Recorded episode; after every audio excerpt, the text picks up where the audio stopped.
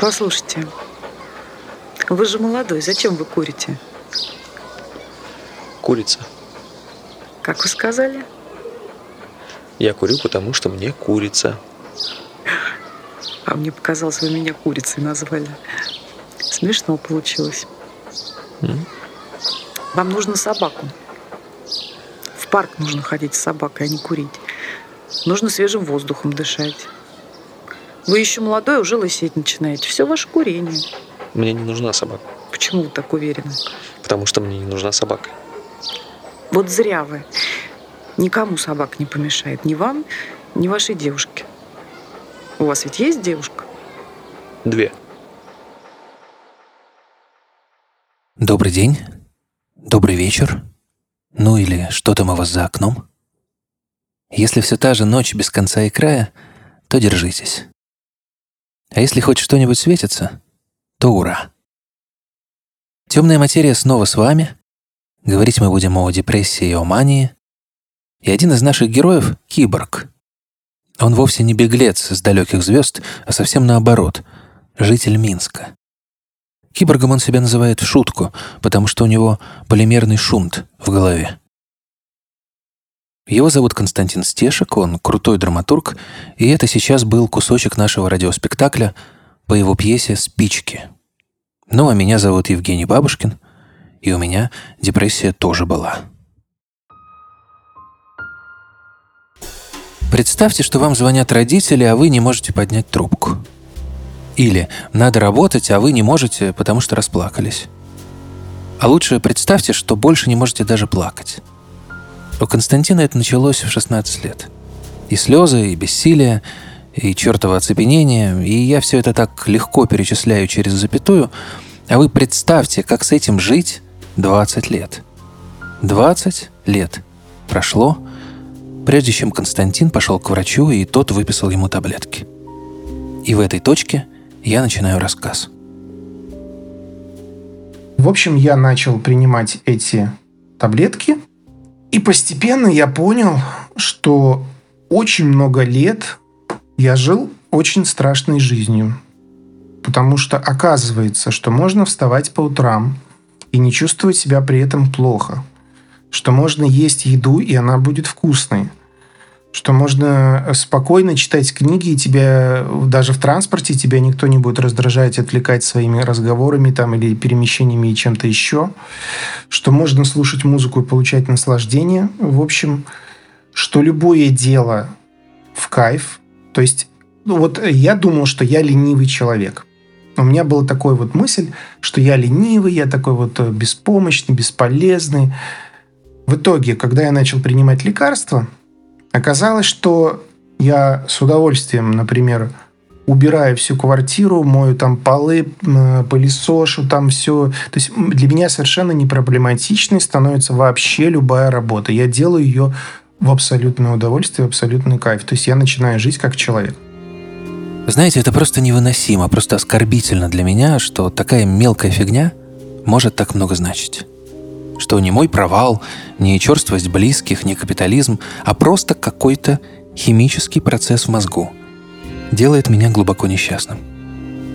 Не меня конкретно, я сейчас в маниакальной стадии, а всех нас.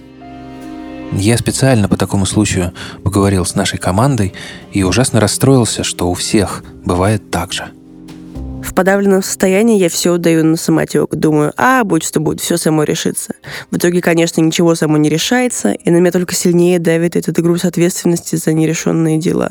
Падает трудоспособность, сложно концентрироваться, я чаще опаздываю и забываю вещи, забываю о том, что я должна была сделать, и очень замыкаюсь в себе. И мне становится трудно общаться с людьми, и я часто порчу этим настроение своим близким. Но я заметила, что я могу достаточно быстро выйти из этого состояния и вывести меня может из него порой самая неожиданная вещь. Какой-то нелепый диалог, подслушанный на улице. Или красивое старое здание, которое я раньше не замечала. Или мороз минус 20, какой у нас сейчас в Москве, кстати.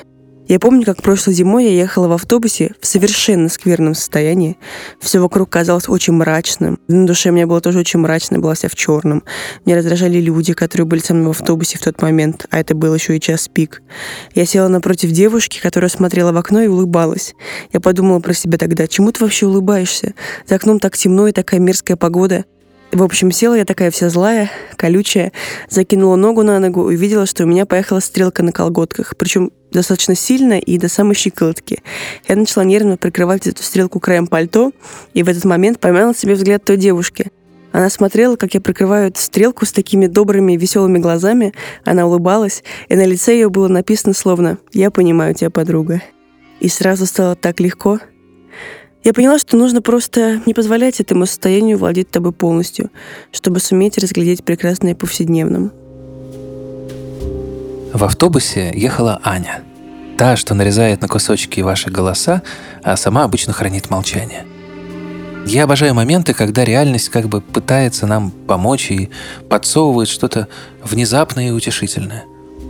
Но чтобы заметить это, нужно уже быть в достаточно рабочем состоянии. Да получается не всегда. У Нади, например, у нашего гостевого редактора, все было тяжелей. Да, у нее не было многолетней депрессии, как у Константина, но был серьезный депрессивный эпизод. Я помню, что в том состоянии... Ну, я не хочу говорить о причинах, которые тогда к этому привели. Я помню, что, во-первых, я не могла спать ночью.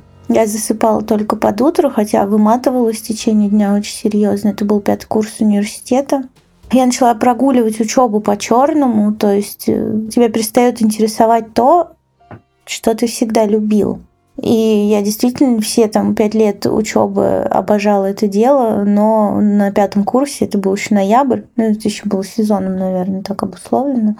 Это был ноябрь, и я не ходила просто на пары. Я могла приехать на Фрунзенскую, а сесть э, в Муму возле метро и сидеть там целый день. Приходили одногруппники, которые не все пары прогуливали. И вот мы весь день сидели, просто трепались. Потом я возвращалась в общагу, ложилась спать и не могла спать, потому что все, о чем я себе запрещала думать, э, возвращалось ко мне. Вот, так что да, это отсутствие сна как такового, состояние какой-то разбитости, а, и самое страшное, что тебе ничего не интересно вообще. Ты не можешь заниматься тем, чем ты всегда занимался. Ты вообще ничего не хочешь делать. Так что это не крутое состояние, но мне его тогда очень быстро купировали, и все стало хорошо. Но давайте вернемся к Константину и к тому, какие вообще бывают депрессии. Чаще всего это или качели, или отбойный молоток. На качелях при маниакально-депрессивном расстройстве тебя то штырит, то мажет. У Константина была другая, рекуррентная депрессия. Это когда тебе просто несколько раз в год надолго становится плохо, и этому нет ни конца, ни края, как грохоту за окном. И когда Константину стало лучше, а потом еще лучше, а потом прям совсем хорошо, он ничего не заподозрил. Он решил, что таблетки действуют – внезапно превратился в человека, который вдруг для всех э, большой друг, приятель и может заговорить с кем угодно, где угодно, на любую тему.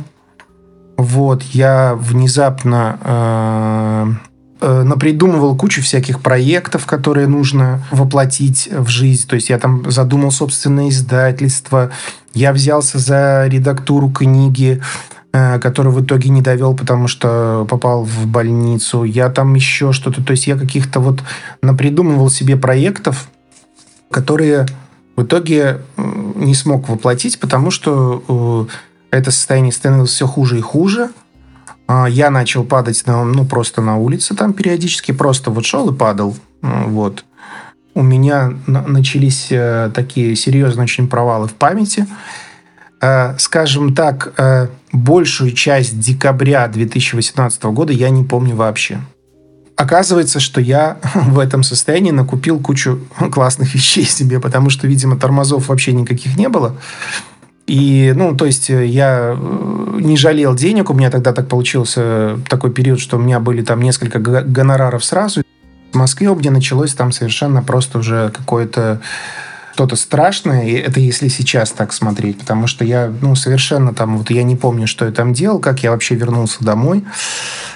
Дома обратили близкие внимание на то, что я веду себя как-то, ну, как-то странно, то есть, ну, непривычно. Вот, и вызвали скорую.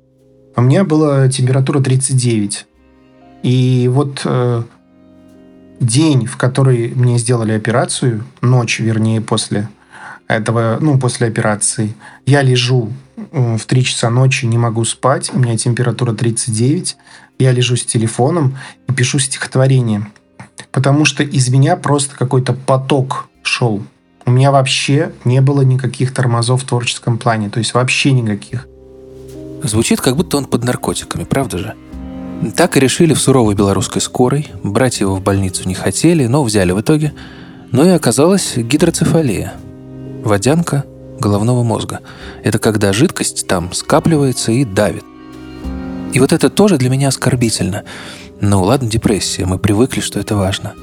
Но стать другим человеком просто потому, что где-то в мозгу в буквальном смысле слова что-то протекло, все-таки мы чертовски хрупкие ребята. Операция, о которой говорит Константин, это шунтирование.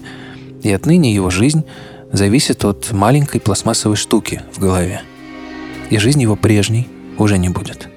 Я вот э, с ужасом однажды наткнулся в телефоне на какие-то видео, которые я записывал в состоянии перед операцией.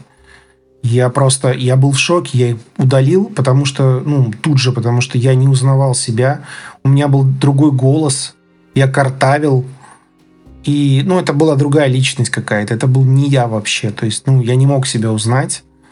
Вот.